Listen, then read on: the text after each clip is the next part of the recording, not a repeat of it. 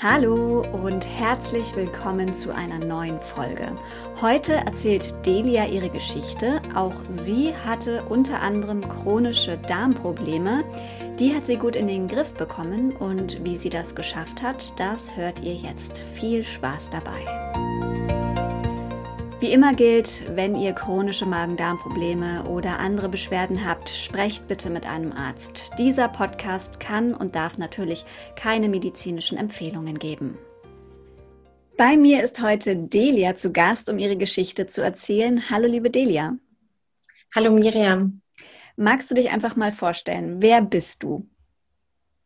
Ja, gern. Also mein Name ist Delia, ich bin 42 Jahre alt und lebe mit meiner Familie in der Schweiz. Ähm, ursprünglich habe ich mal Wirtschaft studiert und äh, war dann auch auf dem Marketingweg und bin aber heute ähm, ja auf meinem Weg in meine Selbstständigkeit.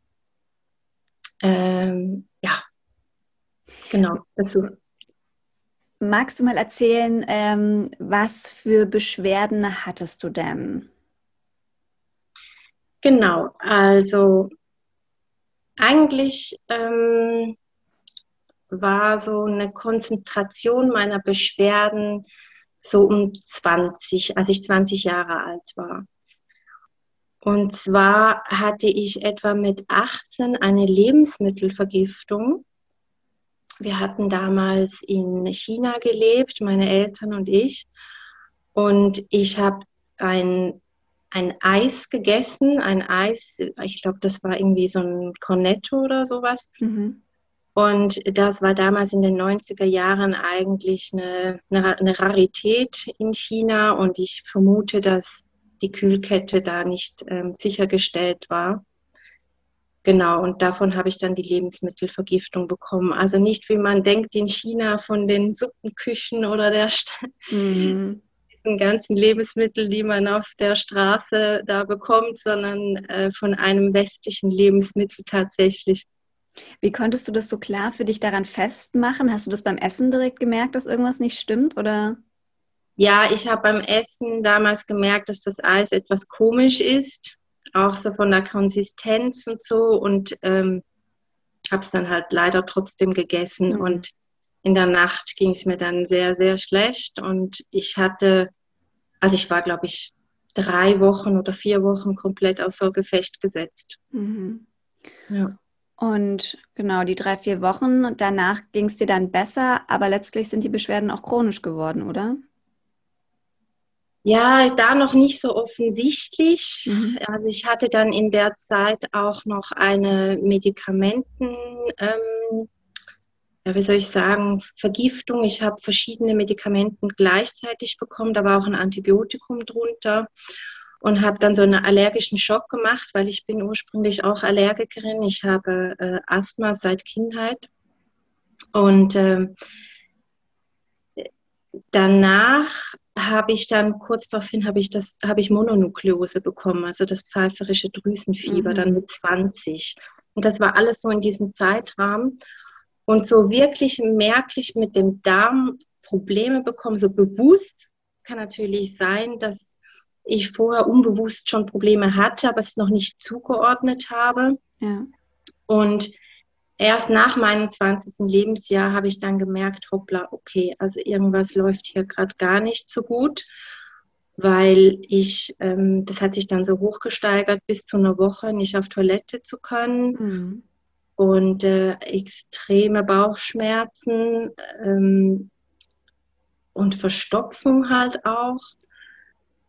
Ja, also Übelkeit zum Teil auch und halt ich, also ich konnte teilweise nach gewissen Essen, vor allem auswärts ist mir das aufgefallen, so in Restaurants kamen spontane Durchfälle, so dass ich wirklich, äh, also wenn ich nicht gerade noch im Restaurant war, sondern unterwegs, musste ich rennen, um eine Toilette zu finden.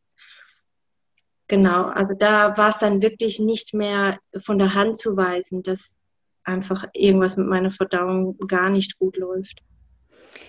Ich würde noch mal ganz kurz auf das Thema pfeifisches Drüsenfieber zurückkommen. Ich hatte das tatsächlich auch. Ähm, wie schwer ist es damals bei dir verlaufen? Weil bei mir wurde das erst nachträglich festgestellt, dass es eben Antikörper gibt. Also es ist ja ein Virus, den man letztlich bekommt, der Epstein-Barr-Virus.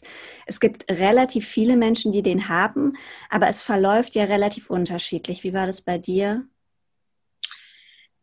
Ja, ich hatte einen ziemlich heftigen Verlauf. Ich war dann gar nicht mehr ansprechbar und musste tatsächlich vom ähm, Notarzt mit Krankenwagen ins Krankenhaus gebracht mhm. werden. Und da haben sie erst äh, alles möglich durchgecheckt und geröntgt und ich weiß nicht was. Und irgendwann kamen dann die Ärzte und auch, auch meine Mutter, die natürlich total aufgeregt und aufgelöst war und hat mir so über den Kopf gestreichelt und meinte so, ach, es ist nur dieses, diese, diese Küss, äh, diese mhm. Kuss, Krankheit. und das ist ja überhaupt nichts Schlimmes und, und alle waren total erleichtert und dann war ich es natürlich auch, habe da mhm. keine Gedanken zugemacht. Ähm, hatte auch zu dem Zeitpunkt keine Ahnung, dass das ähm, mit einem Virus zusammenhängt, der Epstein-Barr-Virus heißt. Ja, und ich habe damals gerade eine neue Stelle angefangen, so ein Praktikum, und ich habe dann den ersten Monat komplett gefehlt, weil es mich so lahmgelegt hat. Ich habe auch extrem abgenommen hm. in der Zeit und ich war sehr, sehr kraftlos und müde, wahnsinnig oft müde. Das ist der einzige gute Tipp auch von außen kam, es wirklich gut ähm, ja, auszuheilen, kann man ja in dem Sinn nicht sagen, aber mhm wirklich sich Acht geben in dieser Zeit, ähm, es langsam angehen zu lassen, auch bevor man dann wieder eben zum Beispiel mit der Arbeit startet. Und das habe ich plus minus gemacht. Ich war schon immer noch müde, als ich wieder gestartet habe, aber nicht, ähm, es ging mir sonst eigentlich wieder plus minus gut, ja. Mhm. Und dann sind direkt auch ähm, die Darmprobleme schlimmer geworden oder so aufgetreten, dass es dir aufgefallen ist, oder hat das dann noch gedauert?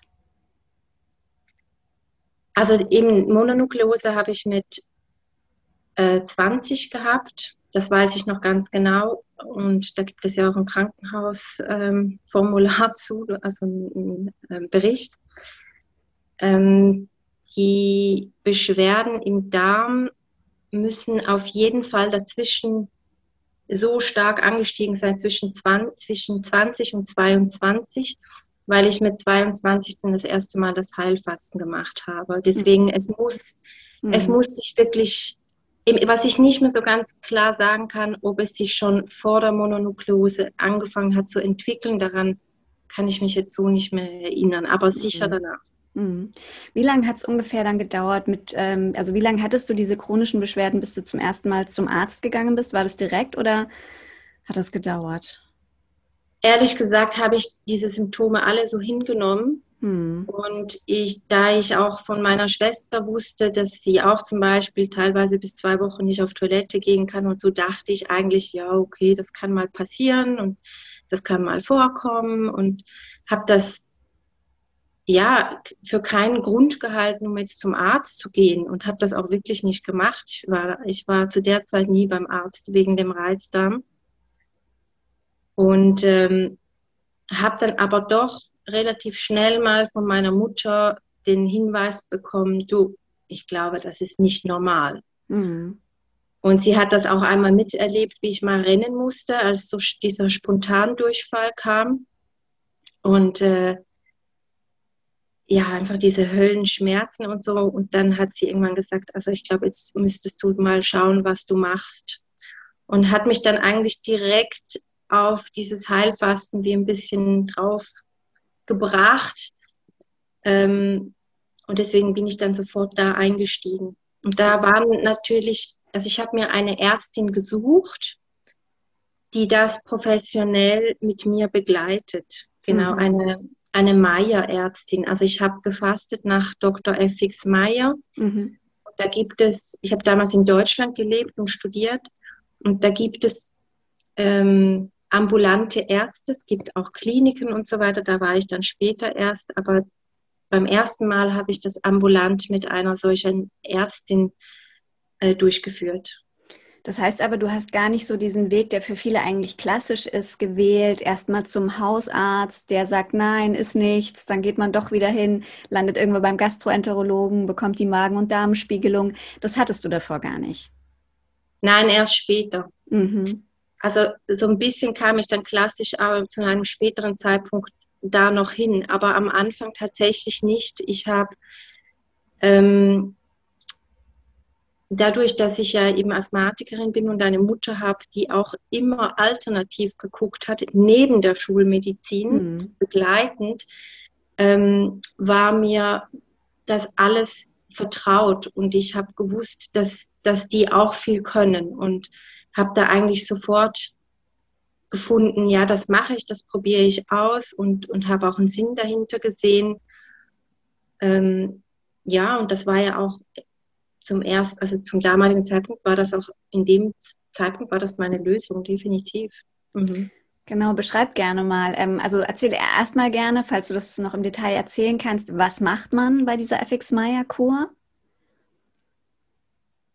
Also es geht eigentlich darum, oder der Dr. FX Meyer sagt eigentlich, dass wir ähm, zu übersäuert sind und ähm, dass der Verdauungstrakt nicht mehr, ähm, also überlastet ist und nicht mehr richtig verdauen kann.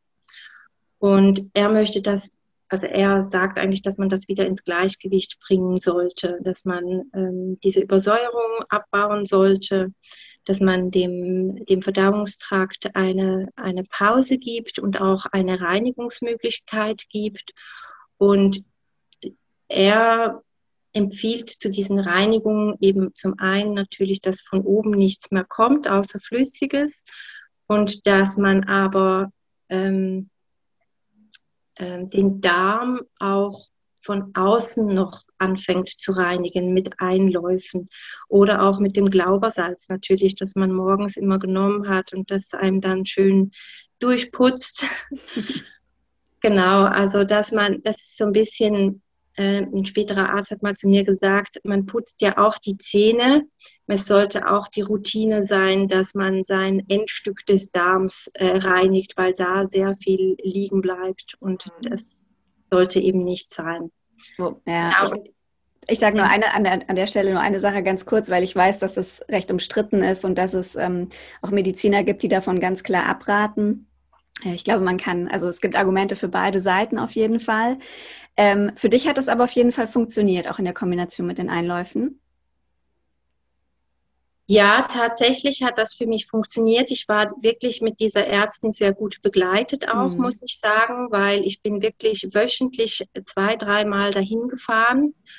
Und ich habe auch diese Organmassagen bekommen, weil sie auch sagen, dass man diese Organe wie also die sind alle irgendwie ähm, vergrößert und diese Massagen bewirken, dass die wie ja, ausgequetscht werden, so mhm. quasi, dass die, dass sie mehr loslassen können.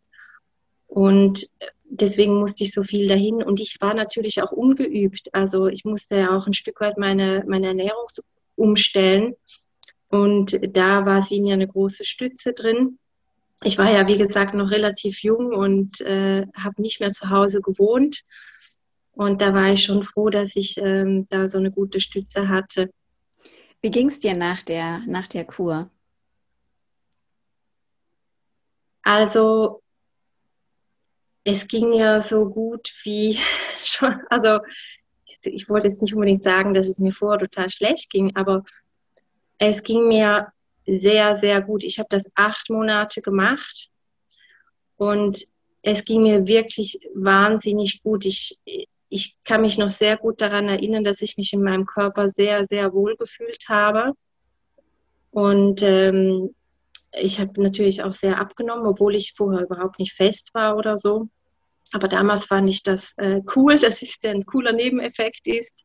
Deswegen habe ich es ja nicht gemacht. Aber daran kann ich mich halt noch gut daran erinnern, dass mir das ein gutes Körpergefühl gegeben hat.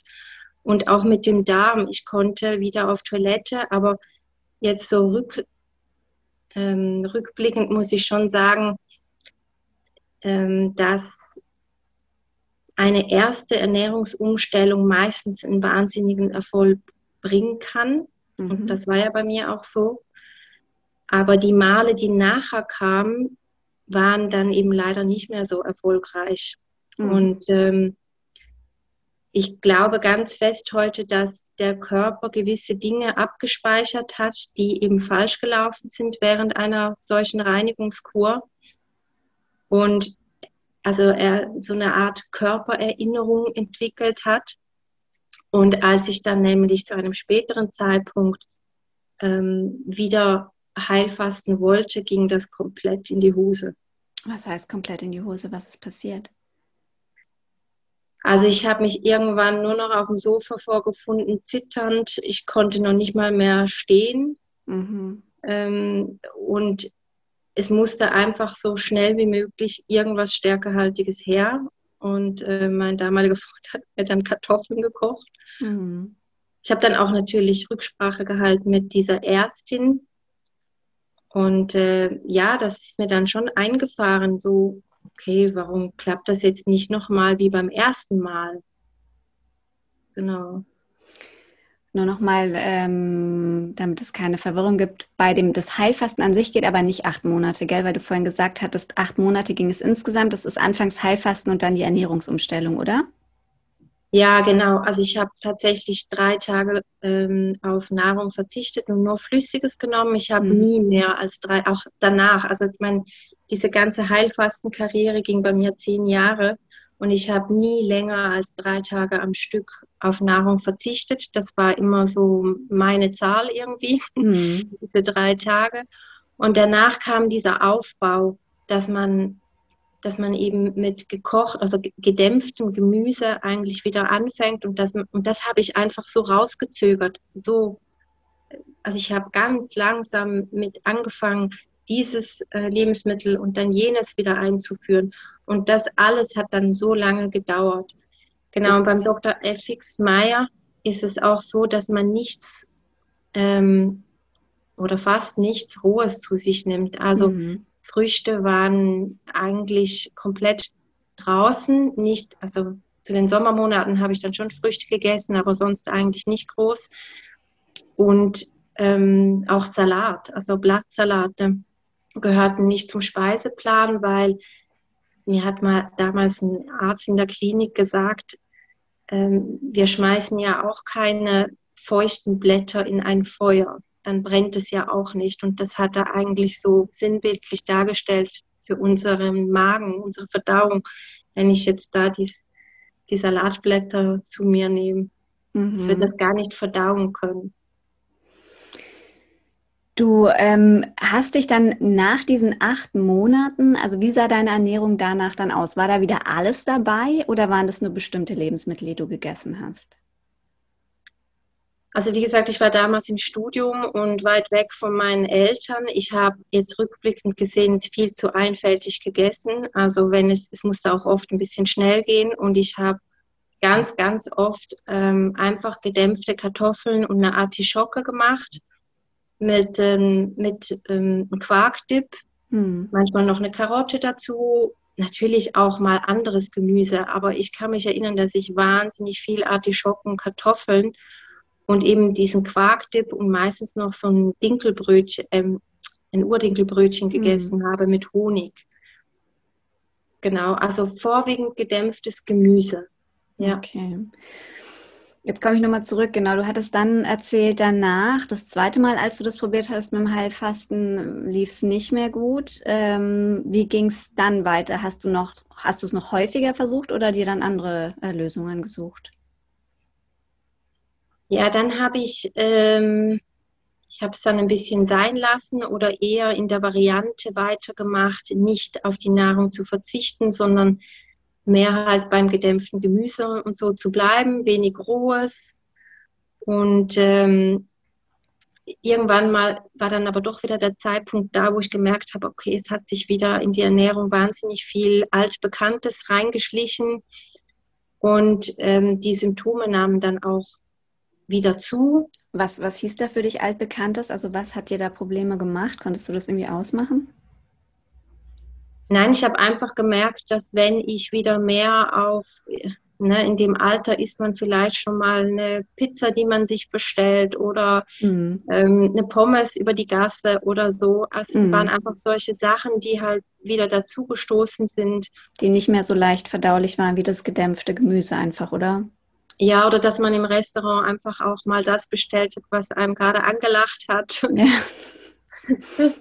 genau, also es war mehr, mehr so eigentlich. Zu Hause habe ich schon meistens eher geguckt. Aber das war halt ein Alter auch, wo ich viel unterwegs war und, mhm. und äh, da war die Regelmäßigkeit in der, zu Hause in der Küche nicht immer so gegeben. Ja. Wie hat das dein Leben damals beeinflusst? Oder wie du schon sagst, man ist jung, man ähm, möchte Zeit mit Freunden verbringen, da auch unkompliziert essen können. Hat dich das ja irgendwie negativ gestimmt? Was hat das mit deinem Leben und auch mit deinem Umfeld gemacht in dem Moment?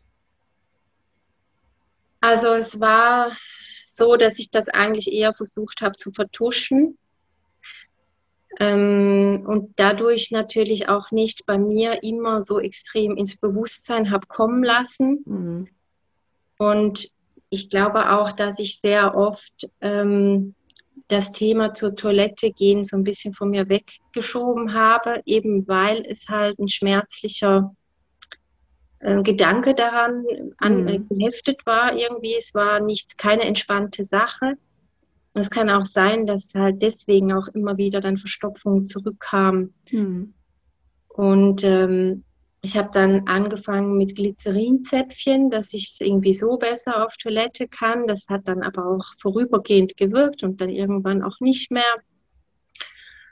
Und es war halt einfach so, wenn ich dann mal auf Toilette konnte, kam ich fast nicht mehr runter von der Toilette. Mhm. Und ich hatte na natürlich teilweise auch Angst, dass diese Erfahrung, die ich gemacht habe, ähm, außerhalb von zu Hause auf Toiletten rennen zu müssen. Und zwar egal welche Toiletten, also die mhm. einfach eine Toilette, also wenn das ein Loch war, ja. her damit, weil es einfach, weil die Bauchkrämpfe so, so schlimm waren. Also nur noch mit Krümmen und Veratmen irgendwie aushaltbar. Und das hat einem schon natürlich geprägt, aber ich habe das auch immer wieder versucht von mir zu schieben und gar nicht so ins Bewusstsein zu holen. Und ja, deswegen hat es mich äh, oder auch mein Umfeld damals gar noch nicht so wahnsinnig äh, in Mitleidenschaft gezogen, weil ich hatte, äh, ich hatte einen Freund und noch keine Familie oder so. Ja, und ich habe auch damals noch alle Einladungen natürlich auch angenommen und alles gegessen, was dann da offeriert wurde. Ich habe da überhaupt keine Einschränkungen dazu gehabt. Ich hatte die Einschränkung nur selber persönlich. Wenn ich einfach wieder einen super Blähbauch hatte oder einfach einen Riesenbauch. Und das Peinliche war dann natürlich äh, schon, wenn da mal wirklich, wenn ich Luft ablassen musste oder weil mhm. es nicht mehr anders ging, das war dann schon peinlich. Aber ansonsten, ähm, ja, ich habe das versteckt, definitiv. Dann hattest du auch irgendwann die Darmspiegelung, oder? Ja, die kam dann aber erst viel später. Mhm. Das war nicht zu dem Zeitpunkt. Das, das waren dann, ähm, das war dann erst nach 30. Wie ging es dann weiter? Also genau, wie, wir sind jetzt ja immer noch so in den 20ern. Wie ging es dann gesundheitlich für dich weiter? Es kamen ja irgendwann auch noch andere Beschwerden dazu, glaube ich. Ähm, ja, also ich damals noch nicht so eindeutig. Ich hm. hatte, mhm. was ich mich erinnern kann, ist, dass ich bei meiner ersten Arbeitsstelle immer so Muskelschmerzen hatte in den Beinen. Also wie so ein übertriebene, wie eine übertriebene, wie ein übertriebener Muskelkater, mhm. so eigentlich. Und für mich überhaupt nicht erklärbar. Ich war immer sehr sportlich und ähm, ich hatte zwar damals einen, einen Job, wo ich körperlich ähm, gefordert war und trotzdem hatte ich das Gefühl, also das normalerweise würde mich das jetzt nicht überlasten oder so. Und trotzdem ähm, waren das dann Momente, wo ich doch öfters mal den Hausarzt aufgesucht habe und berichtet habe von diesen Muskelschmerzen. Und damit konnte sie, obwohl ich damals eine sehr, sehr gute äh, Hausärztin hatte, konnte es auch sie nicht zuordnen, aber sie hat mich ernst genommen und sie hat mich auch zwischenzeitlich, wenn es gar nicht ging, hat sie mich sogar krank geschrieben, da kann ich mich erinnern. Und was ich mich auch erinnern kann, ist, dass ich ihr immer wieder gesagt habe, dass ich so müde sei. Mhm. Genau. Und dann habe ich irgendwann gewusst, okay, ich möchte jetzt mal irgendwann Kinder und ähm, ich mache jetzt noch mal professionell so eine Heilfastkur und bin dann dafür in eine Klinik gegangen in Süddeutschland, wo die spezialisiert sind auf Dr. F.X. Meyer und habe das dann da gemacht. Und ähm, das zweite Mal dann nochmal in dieser Klinik, als ich dann mit, also bevor ich dann mit dem zweiten Kind schwanger wurde. Ich habe das damals aber eher als Vorbeugung gesehen und als Körperreinigung nochmal, dass, dass wenn ich jetzt schwanger werden würde, dass mein Kind da optimale Bedingungen vorfindet. Mhm. Und hat dir das gut getan? Also hat das da wieder gut für dich funktioniert? Ja, da hatte ich einen größeren zeitlichen Abstand zum, zum, zu den anderen Malen und da ging es dann tatsächlich wieder, wieder gut, ja. Mhm. Und sind auch, also es sind wahrscheinlich die Magen-Darm-Probleme dadurch besser geworden, aber zum Beispiel auch die Müdigkeit und die Schmerzen in den, in den Muskeln? Ja, beim ersten Mal ähm, war die Müdigkeit weniger. Also ich war ja dann äh, später ja dann Mama und ich mhm. kann mich erinnern, dass ich nach dem ersten Kind wirklich, ähm, also ich hatte auch eine gute Schwangerschaft und so, also dass ich wirklich äh, fit war und dass ich auch bis einen Tag vor der Geburt noch auf Hügel raufgelaufen bin und so. Also ich war, ähm, ja doch, ich war, glaube ich, körperlich dann wieder stabiler. Mhm. mhm. Zwei Kinder hast du und wie ging's genau, wie ging's nach dem nach der Geburt des zweiten Kindes dann weiter? Ging es dir da gesundheitlich gut oder wurde es irgendwann wieder schwieriger? Ja, tatsächlich war ähm, nach dem zweiten Kind ging es dann stetig bergab, kann man mhm. so sagen. Ähm, jetzt nicht unbedingt nur mit dem Reizdarmsyndrom, ab, ja auch, aber äh, da kam einfach kam viel anderes noch dazu. Ich hatte wieder eine sehr gute Schwangerschaft, aber eine sehr schwierige Geburt und ich glaube, das hat auch wahnsinnig viel ausgelöst bei mir. Mhm. Und danach kamen ähm, äh, grippale Infekte und Sinusitis, was ich eigentlich noch gar nie hatte in meinem Leben dazu, mit Antibiotika-Einsätze. Ich habe mir damals auch die ähm, Hormonspirale einsetzen lassen und mhm. dann hatte ich danach plötzlich eine Zungenmissempfindung und Hyperaktivität. Mhm, mhm. Genau. Und ähm, ja, verdauungstechnisch habe ich eigentlich das wieder ein bisschen hingenommen und habe einfach wieder mit Glycerinzäpfchen gearbeitet. Das ist natürlich total trügerisch. Mhm. Aber solange ich auf Toilette konnte, war ich irgendwie glücklich. Mhm. Und irgendwann kam aber dann der Punkt, da hast du gemerkt, äh, mit den Zäpfchen und allem, wie du es bisher gemacht hast, geht es nicht weiter. Was, was war das für ein Moment und was hast du dann geändert? Ja, hinzu kam, ähm, kam ein persönlicher Stress. Und ähm, weil ich wollte wieder auf meinen alten Beruf zurück nach der Kinderpause und das ähm, hat nicht geklappt. Also ich habe gemerkt, dass ich keine Chance mehr habe, äh, in, wieder ins Marketing einsteigen zu können nach ein paar Jahren Auszeit. Und das hat mir ziemlich den Boden unter den Füßen genommen. Mhm. Gleichzeitig hatte ich intern in der Familie ganz viel Themen, die sich so hochgeschaukelt haben. Das hat wahnsinnig viel Stress bei mir ausgelöst. Und ähm, ja, es kam so eins nach dem anderen dann. Also definitiv der Zeitpunkt war halt wieder da, wo ich gemerkt habe, okay, irgendwas läuft gerade komplett aus dem Ruder, war, als ich dann Schmerzen bekommen habe, die nicht mehr weggegangen sind und die dann plötzlich woanders waren und ähm, dann da auch wieder weg waren und dann wieder woanders aufgetaucht sind im Körper. Mhm. Und einher damit ging auch die Schlaflosigkeit. Und das war dann, ja, eine Schlaflosigkeit löst so einen großen Rattenschwanz aus. Mhm. Und da kam ich auch, das ist wie ein Teufelskreis, da kam ich dann auch gar nicht mehr raus. Zu dem Zeitpunkt hattest du ja schon zwei Kinder und einen, einen Ehemann. Ähm, was hat das mit eurer Familie auch gemacht? Was hat das bedeutet?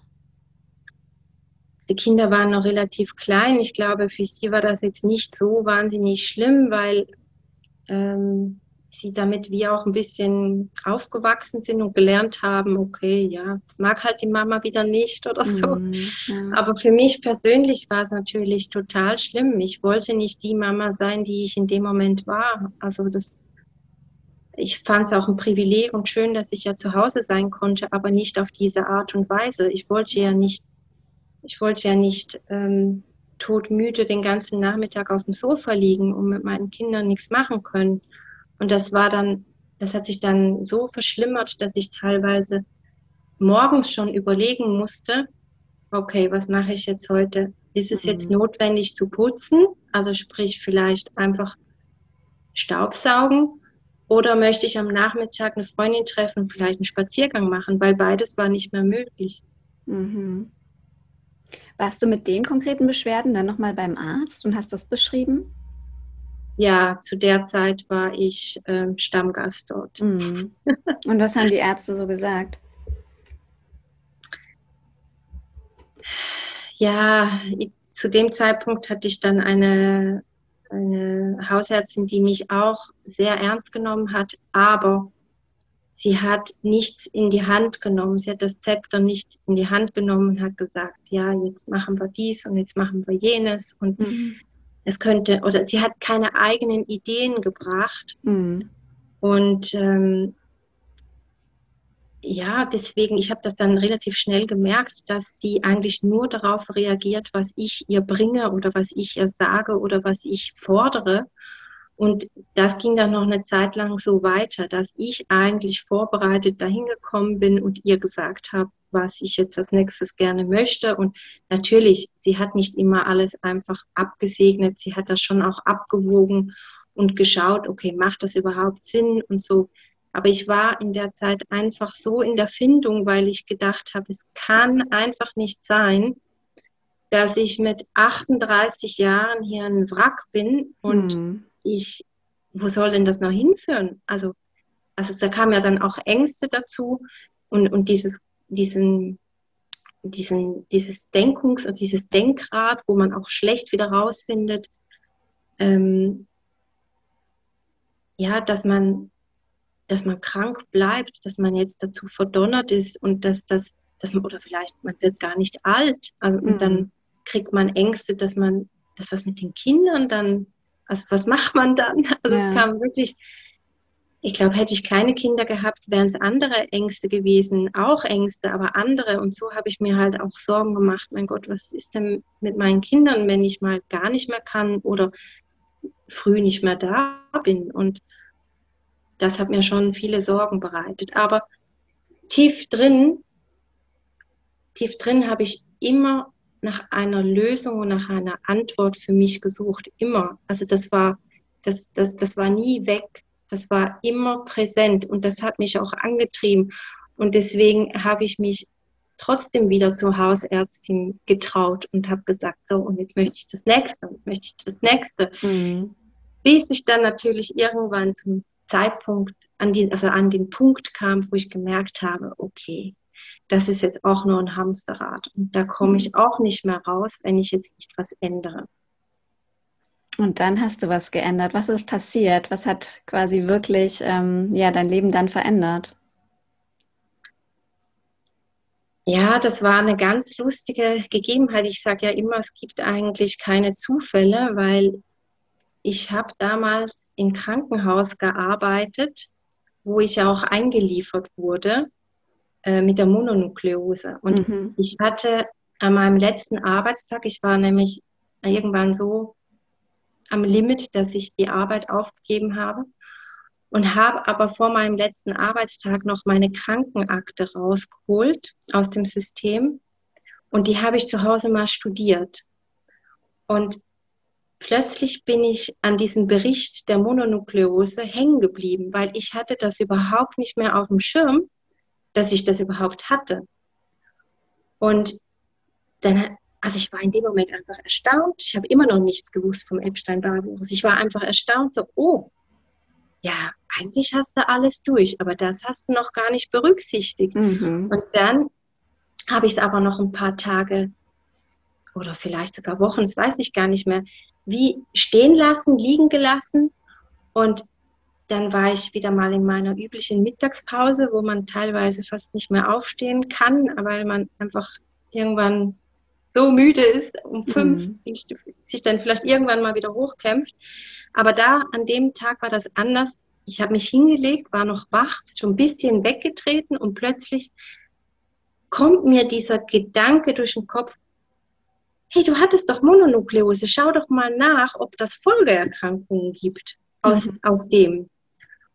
Und dann war die Mittagspause schlagartig vorbei. Ich hatte irgendwie wie so ein neuer Hoffnungsschimmer. Und dann habe ich ähm, im Internet erstmal recherchiert und habe dann erstmal den Epstein-Barr-Virus überhaupt gelesen, dass das eben ein Virus ist und wie der heißt. Und und habe dann auch schon erste Berichte von der Medizin gelesen, also Schulmedizin, ähm, eben, dass es Folgeerkrankungen geben könnte, unter anderem auch bestimmte Krebsarten und so. Und dann habe ich das sofort wieder weggelegt und habe gedacht, oh nee, das hm. will ich jetzt eigentlich gar nicht wissen.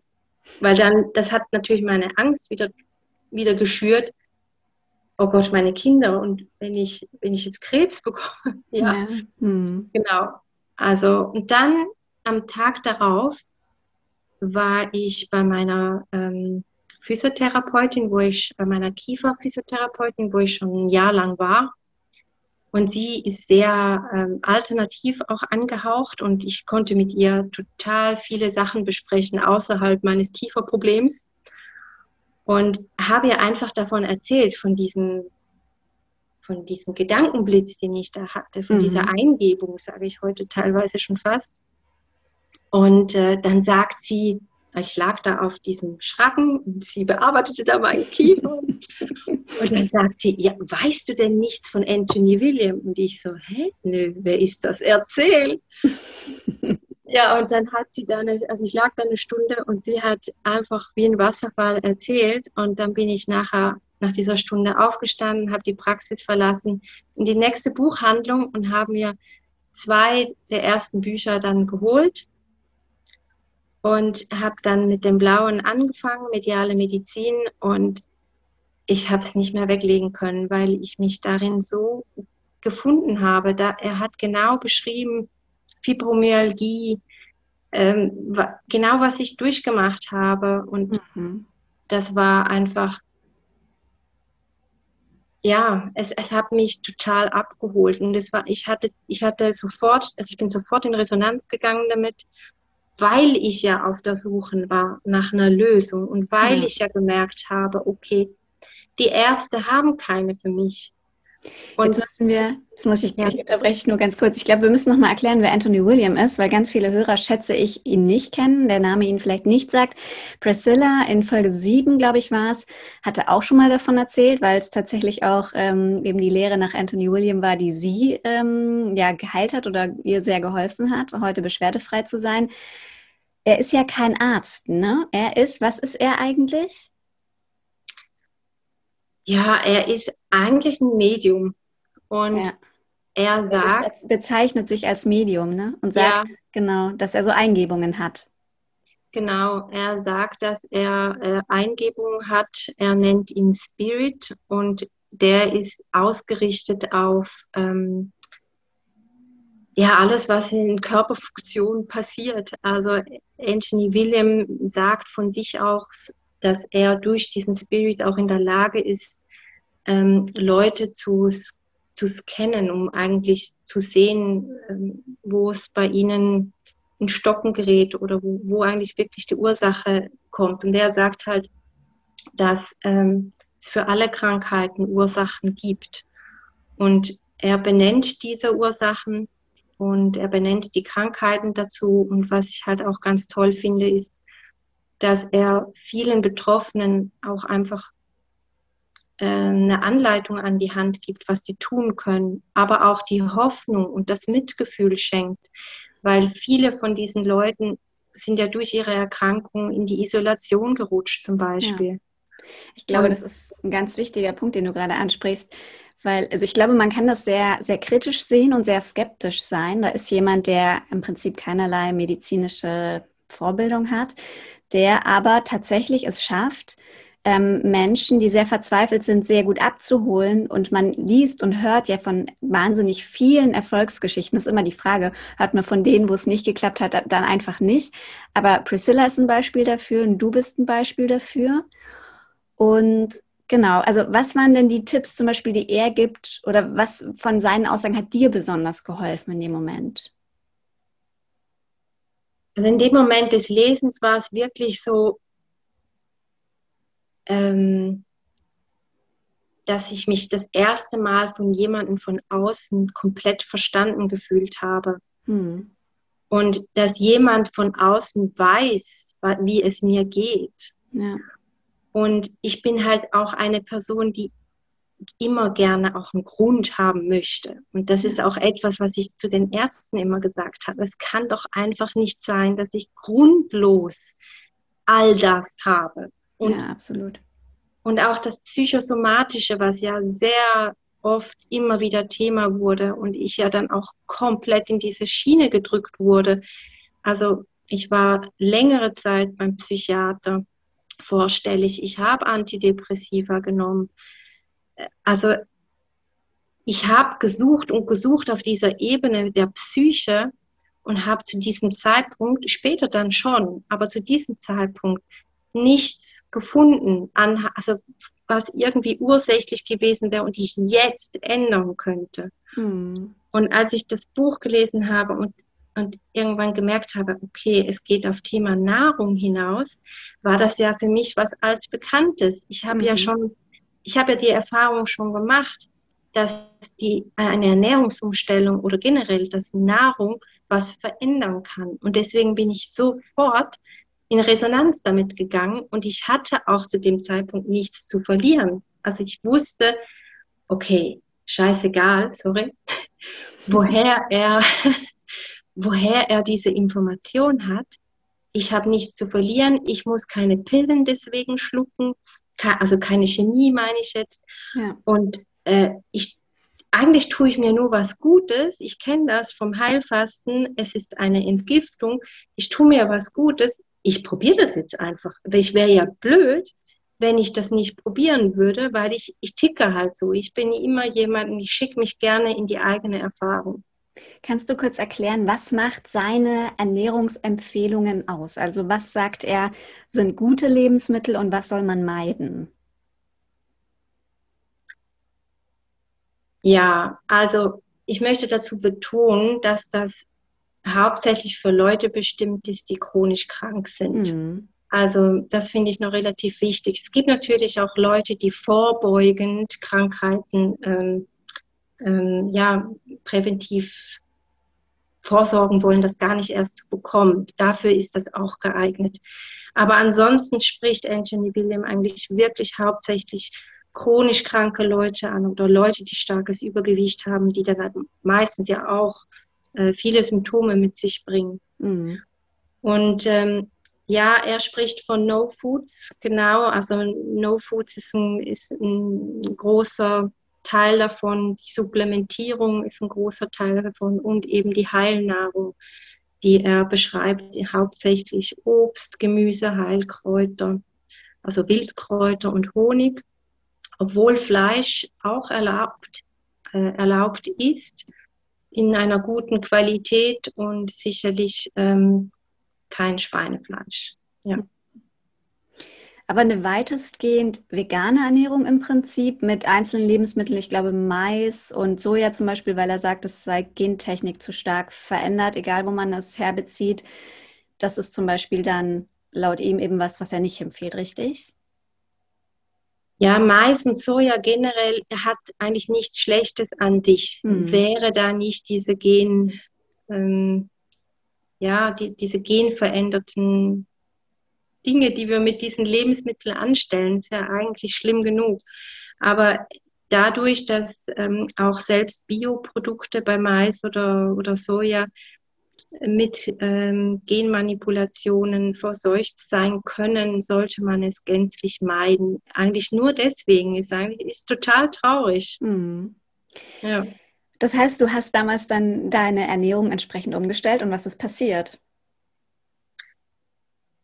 Ja, ich war natürlich, ich war so euphorisch in dem Moment, dann als ich das Buch gelesen, ich habe das Buch eigentlich nicht gelesen, ich habe es studiert und alle anderen Bücher auch, die danach kamen.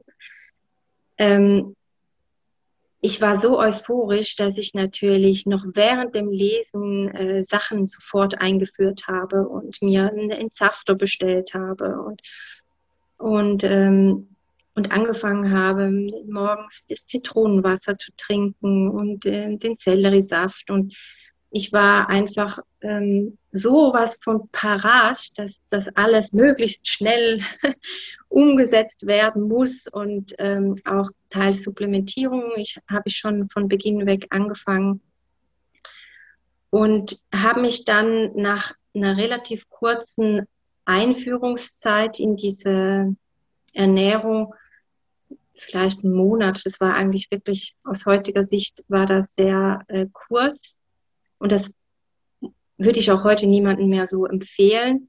Aber es kommt immer darauf an, was man mitbringt und welche mhm. Erfahrungen man vorher schon gemacht hat. Wie gesagt, ich habe ja Ernährungsumstellungen kannte ich von vorher schon. Ich wusste auch, wie mein Körper auf viel Gemüse reagiert und so. Aber es gibt ja wirklich Leute, die die, die Gemüse eigentlich nie essen oder, ja. oder Obst nie essen.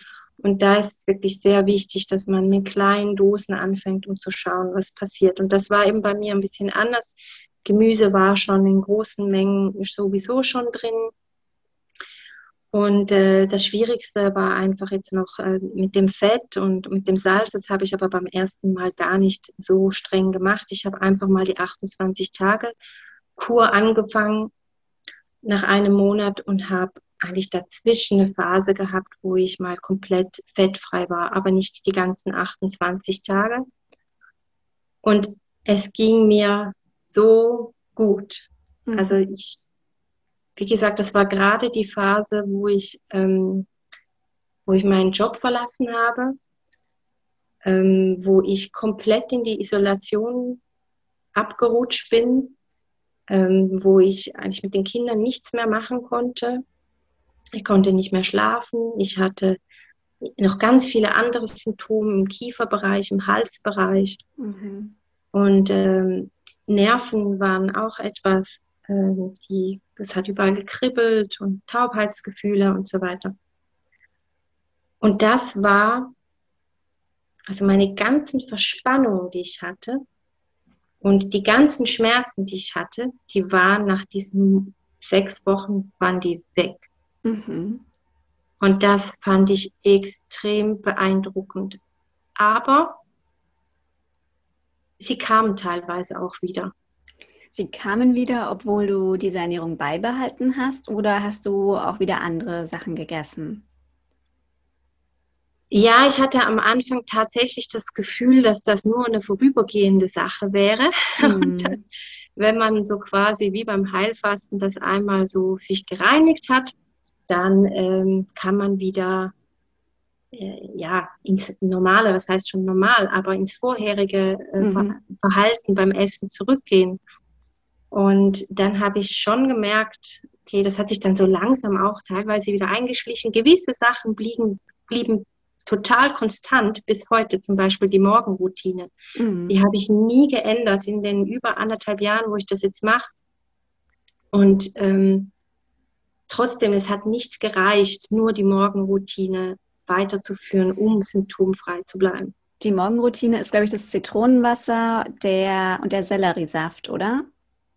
Und den Heavy Metal Detox Smoothie und dass man fettfrei bleibt bis zum mindestens bis zum Mittag. Genau, deswegen mhm. heißt es Morgenroutine und dass man auch regelmäßig snackt und also snackt im Sinne von ähm, gesunden Snacks natürlich. Mhm. genau. ja, und das kam mir auch total zugute bei dieser Ernährung. Das war ja auch ein Riesenunterschied zum Heilfasten. Ähm, ich bin eher die Süße so bei der Ernährung und das mhm. hat mir natürlich total gefallen. Die ganzen Gefr Früchte und so, das hat mich auch richtig glücklich gemacht. Und dass ich, dass ich auch, also ich esse einfach auch sehr, sehr gerne, auch wenn ich gerne gesund esse, aber ich esse halt gerne. Ja. Und da, da kommst du voll auf deine Kosten bei Ernährung. Und das heißt aber, du lebst da auch heute noch danach, richtig? Ja, genau. Also ich versuche im Alltag wirklich ähm, das umzusetzen, bin aber schon mal nachsichtig im Urlaub oder auch schon mal, wenn wir eingeladen sind, obwohl ich muss sagen, ich merke, dass das Umfeld immer mehr aufmerksam wurde darauf und sich teilweise die Leute dann auch wirklich auch selber für sich Gedanken machen und wenn sie mich dann einladen, dann wollen sie sogar so für mich kochen. Das finde mhm. ich total schön. Und das die fragen schön, mich dann vorher auch, ja, geht das? Kannst du das essen? Mhm. Und so. Mhm. Und das ist, weil sie sich selber auch angefangen haben, damit auseinanderzusetzen, weil sie schon auch teilweise merken, wow, okay, ich habe ja doch auch ein paar Symptome. Vielleicht schaffe ich das ja auch. Viele sagen, ja, meine Symptome sind ja nicht so schlimm. Mhm. Aber wenn sie dann halt mal überhand nehmen, dann sucht man nach Lösungen. Ja, ich glaube, vieles gilt auch einfach als normal. Also Müdigkeit und äh, Verspannungen. Ähm, ich glaube, niemand würde sagen, das hatte ich noch nie. Ja. Ich glaube, das ist für die meisten ganz normal. Wie geht es dir heute gesundlich, gesundheitlich? Hast du noch irgendwelche Beschwerden? Also ich habe äh, mein Schlaf ist noch ein bisschen instabil. Mhm. Also der ist schon noch beeinflussbar durch äußere Einflüsse, das merke ich. Ähm, sowohl Ernährung, aber auch die psychische Ebene. Also ich muss dazu auch sagen, dass ich in der Zwischenzeit auch ganz viel auf der psychischen Ebene noch ähm, gearbeitet habe.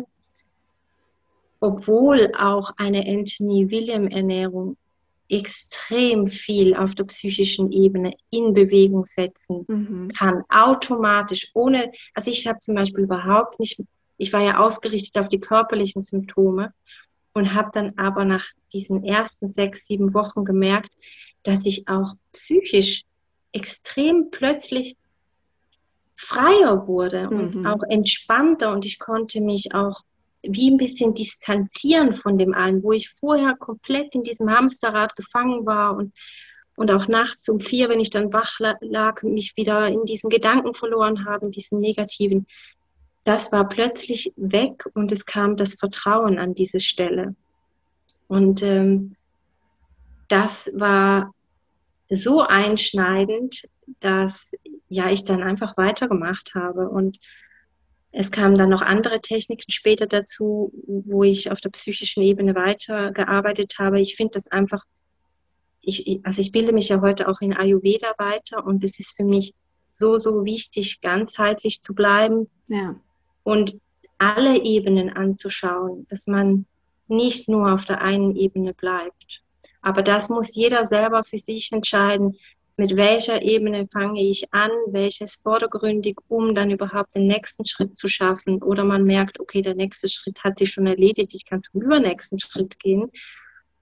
Genau. Also heute geht es mir, ähm, geht es mir gut. Ich muss aber auf mich acht geben.